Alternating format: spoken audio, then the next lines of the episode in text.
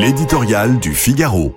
Rivaux responsable par Philippe Gély. La puissance confère des devoirs, le premier d'entre eux étant de se montrer responsable dans l'exercice de la puissance. Il faut donc se féliciter de la rencontre prévue ce mercredi à San Francisco entre Joe Biden et Xi Jinping.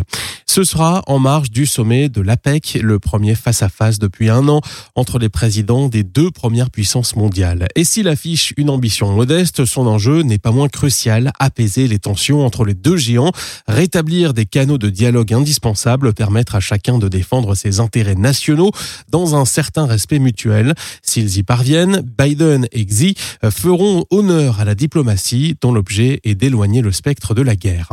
Car la menace n'est pas aussi théorique qu'elle peut le paraître à distance. Alors que la communication entre les états-majors américains et chinois est rompue depuis la visite de Nancy Pelosi à Taïwan en août 2022, le Pentagone recense 180 incidents aériens et maritimes en deux ans qui auraient pu finir en dérapage incontrôlé. En février, une visite à Pékin du chef de la diplomatie américaine, Anthony Blinken, a été annulée après que l'US Air Force a descendu un ballon espion chinois ayant traversé le pays. Les interdictions d'exportation de technologies américaines sont vécues par Pékin comme des agressions stratégiques. Et quand Joe Biden traite Xi Jinping de dictateur en juin dernier, il sert la vérité, pas la reprise du dialogue. Aujourd'hui, les deux parties identifient de multiples raisons de remettre leurs relations sur les rails. Après l'Ukraine et Gaza, Washington n'a pas besoin d'un nouveau conflit à Taïwan, même si la campagne présidentielle pousse tous les camps à la fermeté envers le rival chinois.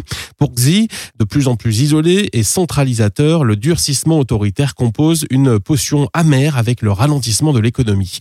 Pékin veut faire revenir les investisseurs américains et européens. Cela suppose de se comporter en puissance responsable. Les premiers pas envisagés, rétablissement du dialogue avec le Pentagone ou l'arrêt des livraisons du composant du fentanyl au Mexique, dont les cartels inondent les États-Unis, sont encourageants. Ils prouvent qu'une compétition raisonnée avec Washington est possible.